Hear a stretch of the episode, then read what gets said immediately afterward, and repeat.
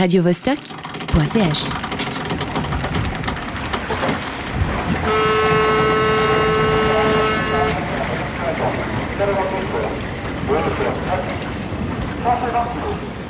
Embarquement pour le Caire, quai numéro 3.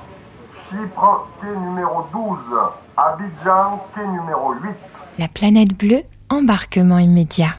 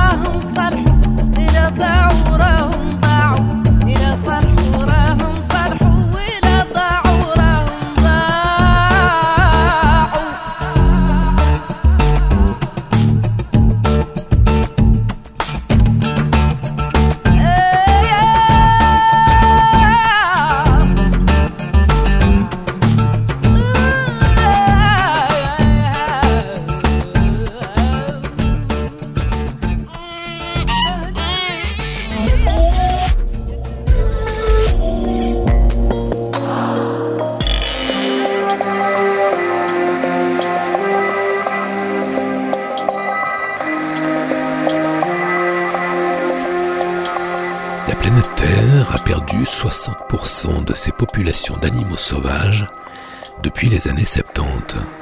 Les causes de ce spectaculaire effondrement sont la disparition de leur habitat et la pollution, toutes deux œuvres de l'humanité, signature de l'humanité. Nous allons voir que si les humains ne représentent que 0,01% de la biomasse globale, ils ont déjà anéanti la moitié de la biomasse terrestre. Une sacrée performance, question destruction. Petit label new-yorkais publie pour la première fois l'œuvre de Michel Mercure, une avant-gardiste de la scène électronique du début des années 80. Cette superbe édition confirme à quel point la technologie a si peu d'importance et finalement si peu d'intérêt. Quand on a des idées, on se fout de la technique. En juillet prochain, on fêtera les 50 ans des premiers pas de l'homme sur la Lune. En 50 ans, combien de fois sommes-nous allés sur la Lune? Seulement 6 fois.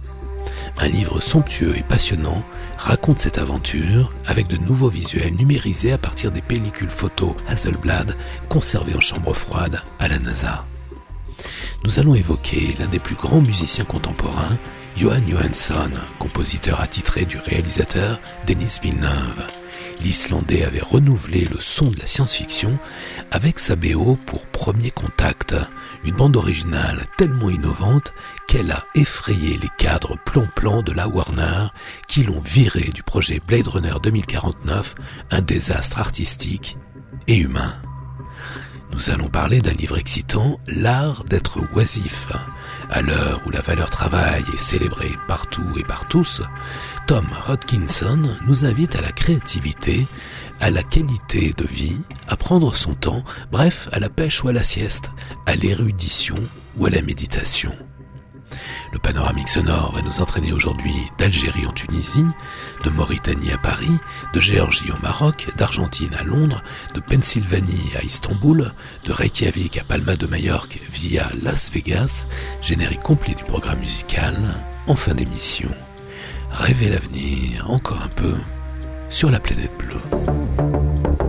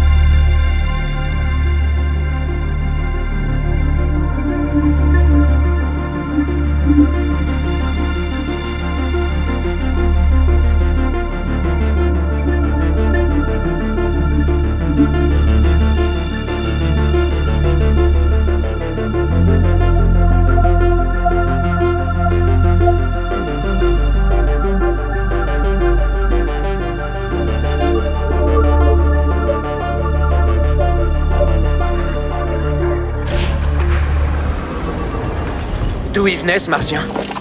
De quelle planète il arrive cette énergumène Mais t'es d'où, toi Mais d'où elle sort celle-là Tu viens donc d'une autre planète? Rendons à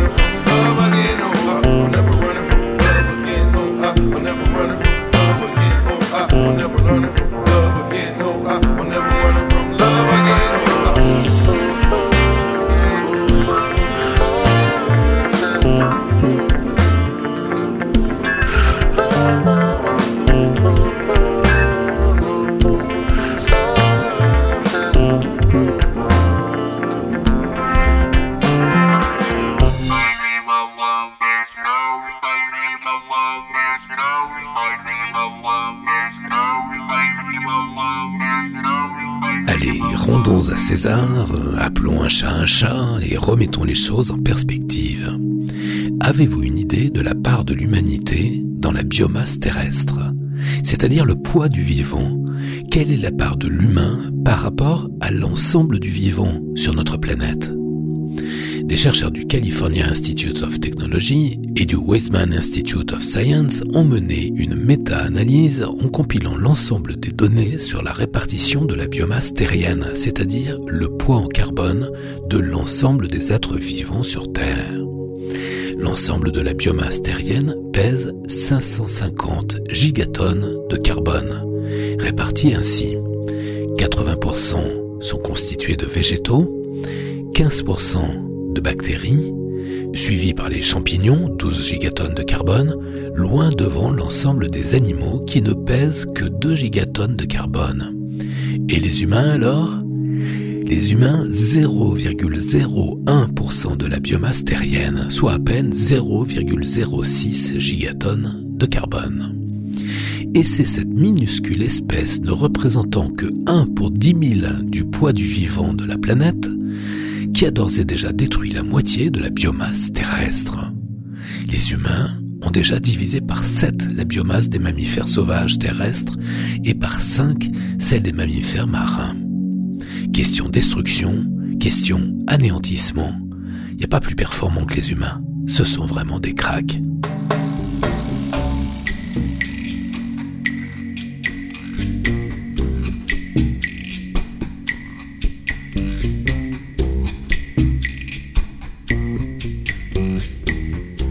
radiovostok.ch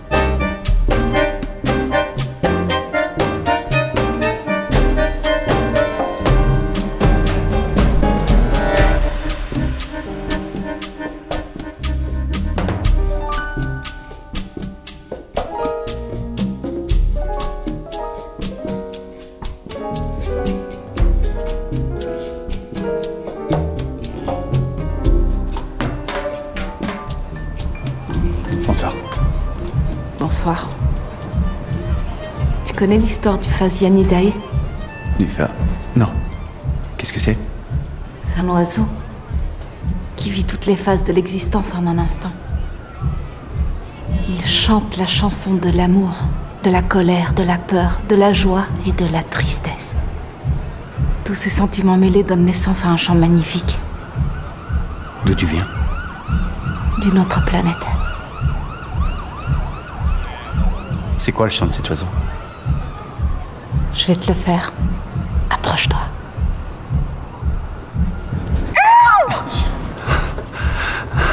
C'est plus comme un cri, non? Et lorsque cet oiseau rencontre l'amour de sa vie, il est à la fois heureux et triste. Heureux parce qu'il voit l'autre tomber amoureux. Et triste parce qu'il sait que c'est déjà fini. Constantly shutting up the mirrors I come across with. Ignoring their howls. Yet mourning illusions. Gone are the dandelion days. Blown on are the wishes I had collected.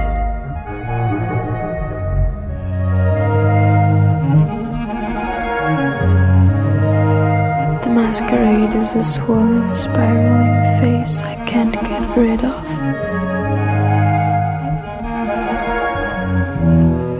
Haunted by a dizzy self, I learn so I can forget.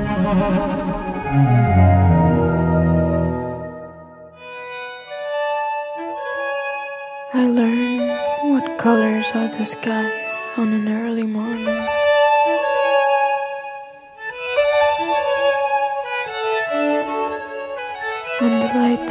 pierces through the fog, I forget words and means. A warm embrace and a dog's rage, a mother's madness and reason.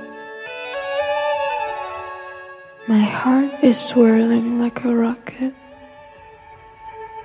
recalling guilt and its race.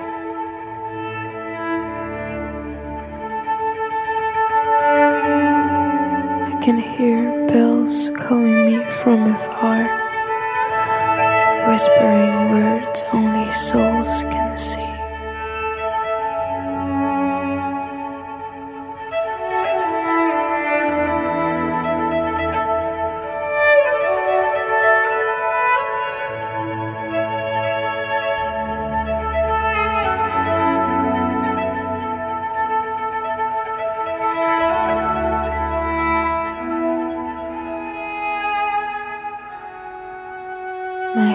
Is swirling like a rocket. Recalling guilt in its race.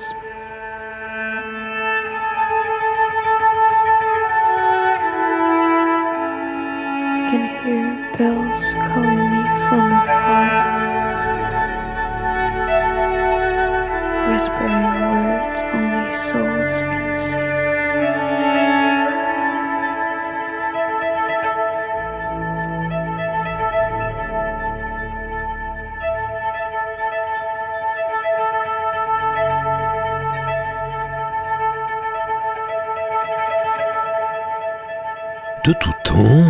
nous abrutir avec des musiques conformistes, convenues, formatées de près. Si la variétoche qui en enrichit quelques-uns, elle interdit aux autres l'accès à la richesse culturelle, à la beauté, à l'élévation de l'âme. Pourtant, de tout temps, partout sur la planète, des artistes visionnaires ont tout investi, leur cœur, leur temps et leurs économies, leurs recherches, pour faire éclore une culture différente, plus ambitieuse, non alignée. Ce combat entre les guetteurs du passé et les contemporains du futur, c'est ce que vous raconte la planète bleue depuis des années. Par exemple, au fin fond de la Pennsylvanie, dès le début des années 80, une jolie jeune femme s'enferme dans son minuscule home studio pour mener de passionnantes recherches sur ses synthés, ses sequencers et ses drum machines. À l'époque, elle s'appelle encore Michelle Musser. Elle vient de Springfield, Massachusetts. Elle travaille pour des compagnies de théâtre expérimental, des troupes de danse. Elle produit des bouts de films avant-gardistes. À la faveur d'un séjour aux Pays-Bas, elle découvre la musique électronique européenne naissante. Depuis son Amérique profonde, elle se nourrit des musiques planantes venues d'Allemagne, la fameuse Kosmische Musik dont on parle souvent ici, sur la planète bleue.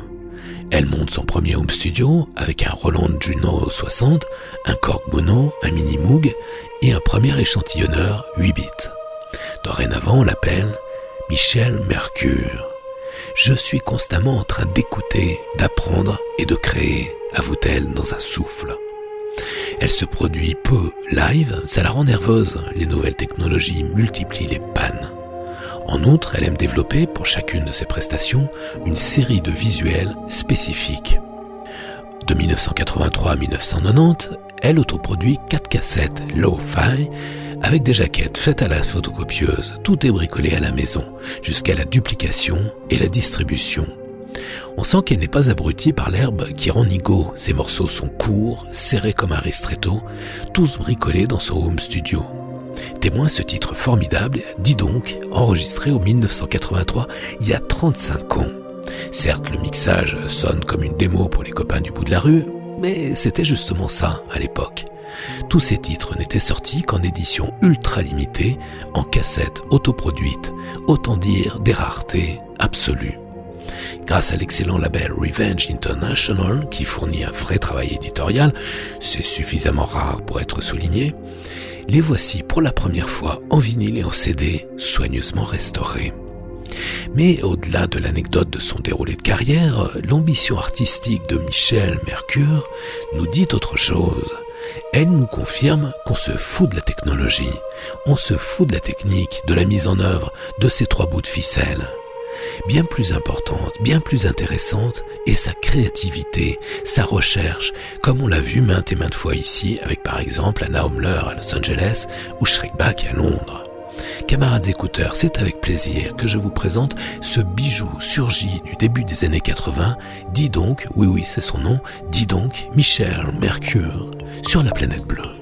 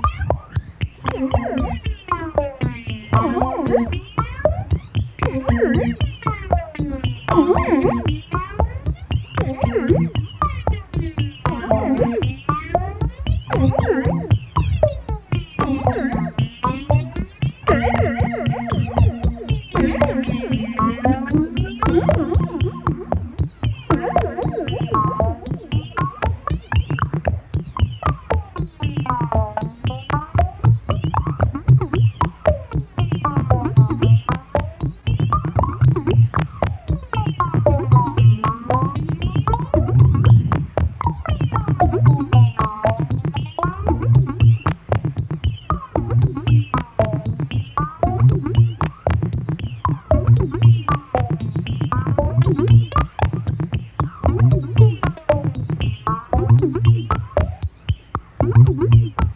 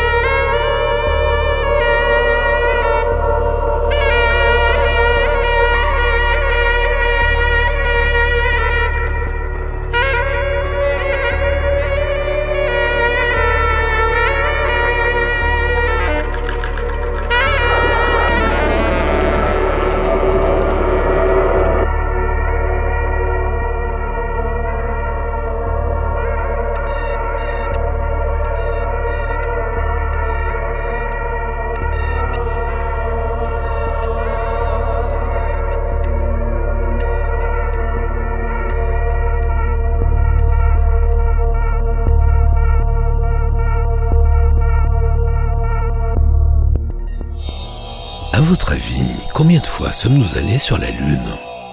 Combien de petits hommes bleus ont-ils foulé le sol lunaire? En 50 ans, seuls 6 voyages habités pour la Lune ont eu lieu. Seuls 12 hommes ont foulé la poussière grise de notre satellite, pas un de plus. Les derniers survivants sont vieux aujourd'hui. Un nouveau bouquin raconte cette histoire incroyable, un livre sublime signé Pierce Bisoni, un habitué de la planète bleue. Pierce Bisoni est connu pour être l'un des meilleurs spécialistes du film 2001 l'Odyssée de l'espace, dont Arthur C. Clarke lui-même avait loué le travail. On a fait plusieurs splendides voyages avec lui sur la planète bleue. Il est l'auteur de plusieurs bouquins formidables, l'incroyable The Making of Stanley Kubrick's 2001 A Space Odyssey, 1400 pages, un bouquin inouï, monumental, au format du monolithe noir, bourré de visuels sublimes, dont beaucoup se déploient pour augmenter encore leur dimension, uniquement en anglais et son passionnant 2001, Le futur, selon Kubrick, traduit en français par les éditions des cahiers du cinéma. Pierce Bisoni publie aujourd'hui un nouveau livre somptueux, Ils ont marché sur la Lune, un recueil de photos des six périples lunaires, bien loin des souvenirs fantomatiques des archives vidéo de la NASA. Il faut rappeler qu'à l'époque, les images étaient transmises en direct depuis la Lune, évidemment en analogique, avec toutes les déperditions qu'on imagine, et donc ces silhouettes ectoplasmiques et bondissantes à la surface de la Lune. À l'inverse, tous les visuels réunis ici sont issus des pellicules rapportées par les astronautes, tirées, développées, restaurées haute def, c'est sublime. Les visuels les plus impressionnants me semblent être ceux des missions les plus récentes, parce que paradoxalement, les moins médiatisées, les moins familières. On a l'air là, en pleine science-fiction et en haute définition. C'est somptueux. Certaines photos sont à couper le souffle. Le texte de Pierce Bisoni raconte toute l'aventure, depuis un peu avant Apollo jusqu'à un peu après des projets Mercury jusqu'à l'ISS. Il a l'avantage de la synthèse. Plutôt qu'énumérer le nombre de boulons embarqués dans chaque engin spatial, il offre une mise en perspective historique, politique, philosophique et écologique, puisque tous les hommes et les quelques femmes qui sont allés dans l'espace en sont revenus écolos. Un superbe bouquin au format d'un coffret vinyle, 30 sur 30, 240 pages. Ils ont marché sur la Lune, Pierce Bisoni, chez Delachaux et Niesley.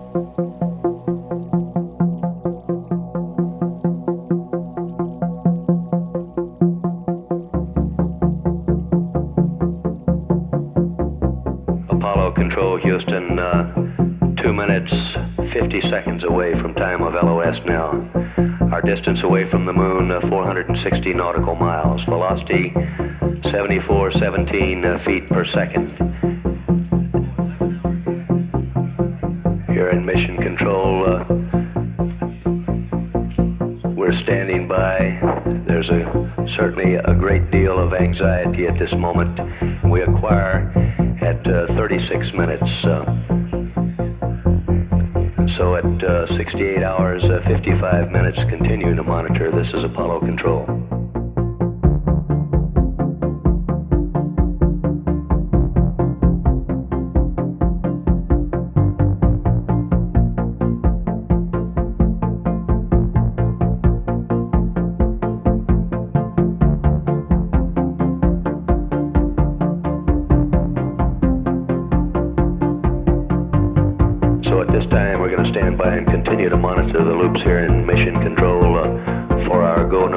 Decision.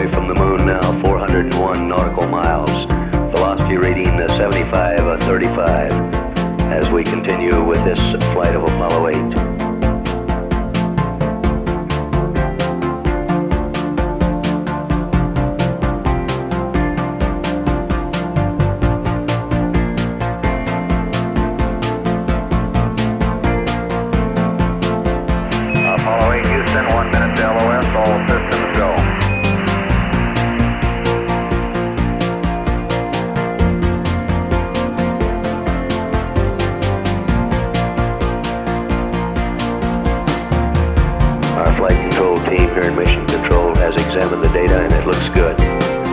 So uh, we have a combined uh, crew ground decision. We are go, repeat go for lunar orbit insertion 1.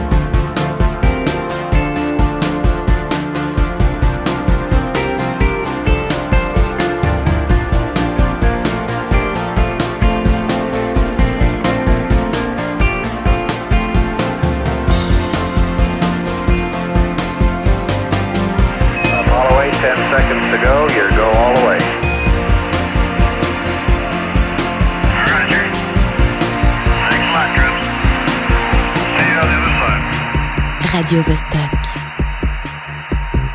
Uh, we've had uh, loss of a signal uh, with Apollo 8 at uh, 68 hours, uh, 58 uh, minutes, 45 seconds. We will watch with continuing interest the AOS clock here in Mission Control.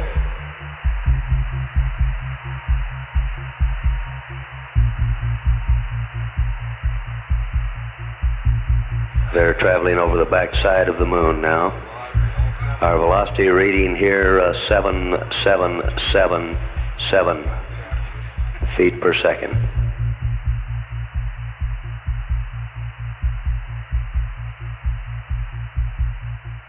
Now we're in our period of longest wait, continuing to monitor. This is Apollo Control, Houston.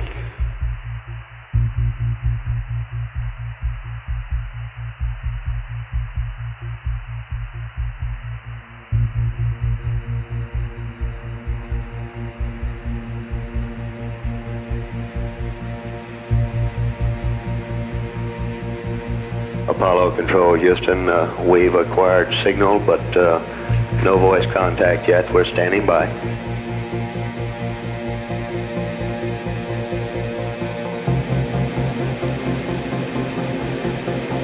We're looking at engine data, and it looks good. Uh, tank pressures look good.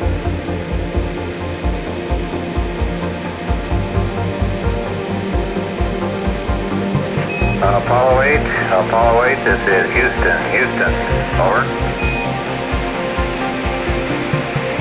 Roger, Houston, we read you loud and clear. How do you read us? By, we've got it, uh, we've got it. Apollo uh, 8 now in, in lunar orbit. Uh, there's a cheer in the, this room. Uh, this is Apollo Control, Houston, uh, switching now to the voice of Jim Lovell.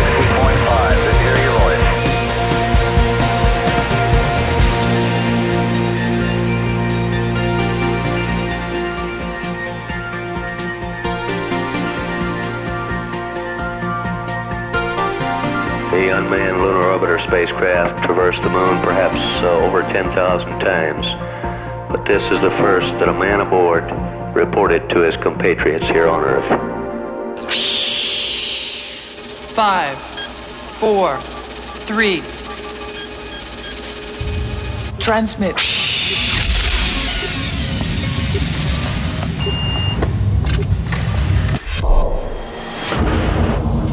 Stand by for injection.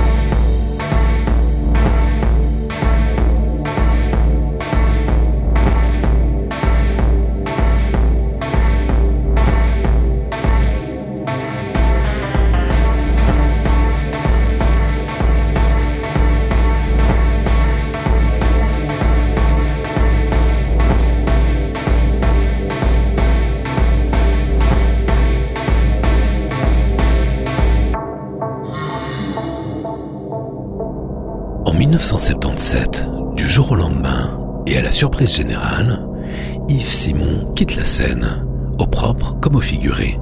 Il n'enregistre plus de disques et ne se produit plus sur scène.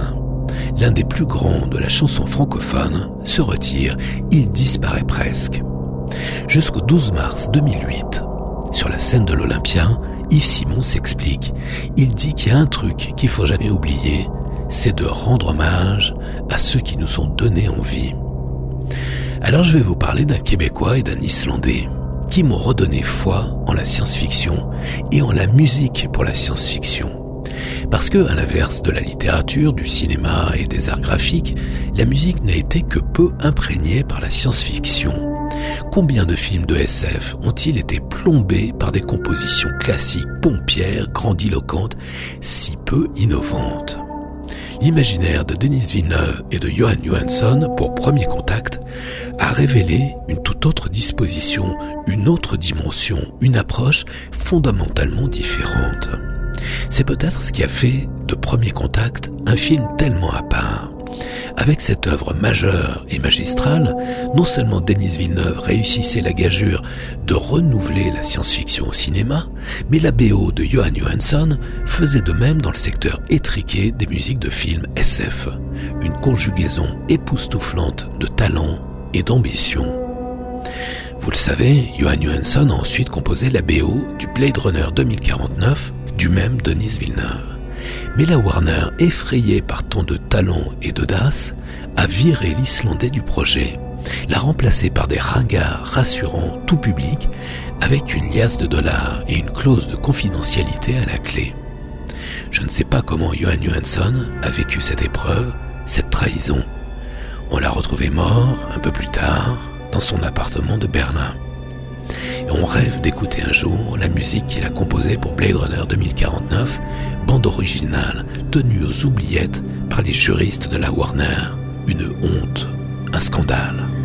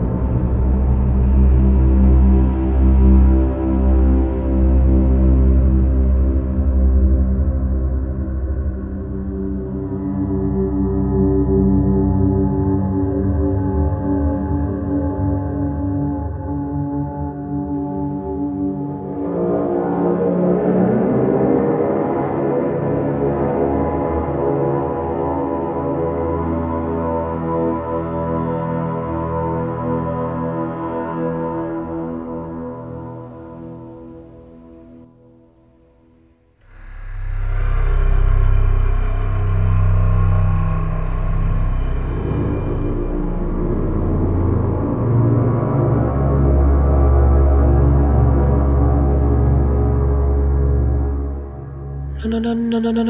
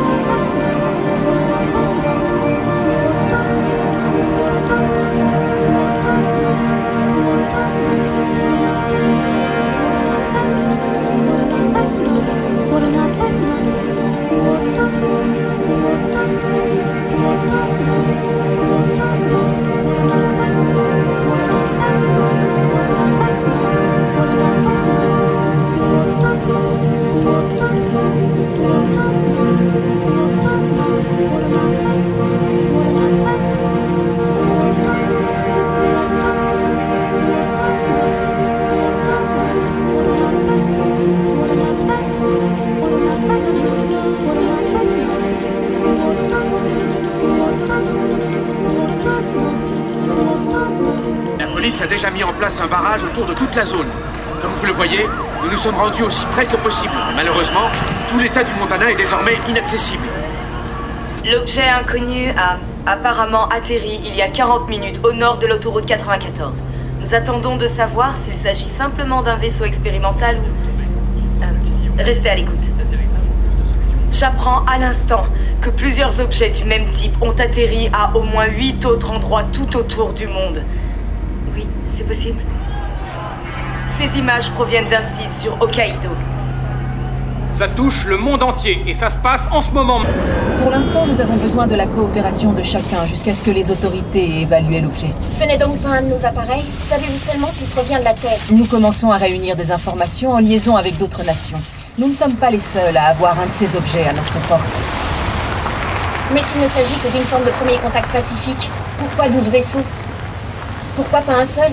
Nous en sommes à 8 heures après l'atterrissage et toujours aucun signe de ce qu'on pourrait appeler un premier contact. Et les objets mesurent sans doute près de 500 mètres de haut. Deux d'entre eux ont pénétré dans l'espace aérien de la Russie, le premier en Sibérie et l'autre au large des côtes de la mer Noire. Un engin suspendu au-dessus de l'océan. Jusqu'ici, 12 objets non identifiés se sont disséminés à divers endroits de la surface du globe, sans aucune logique apparente.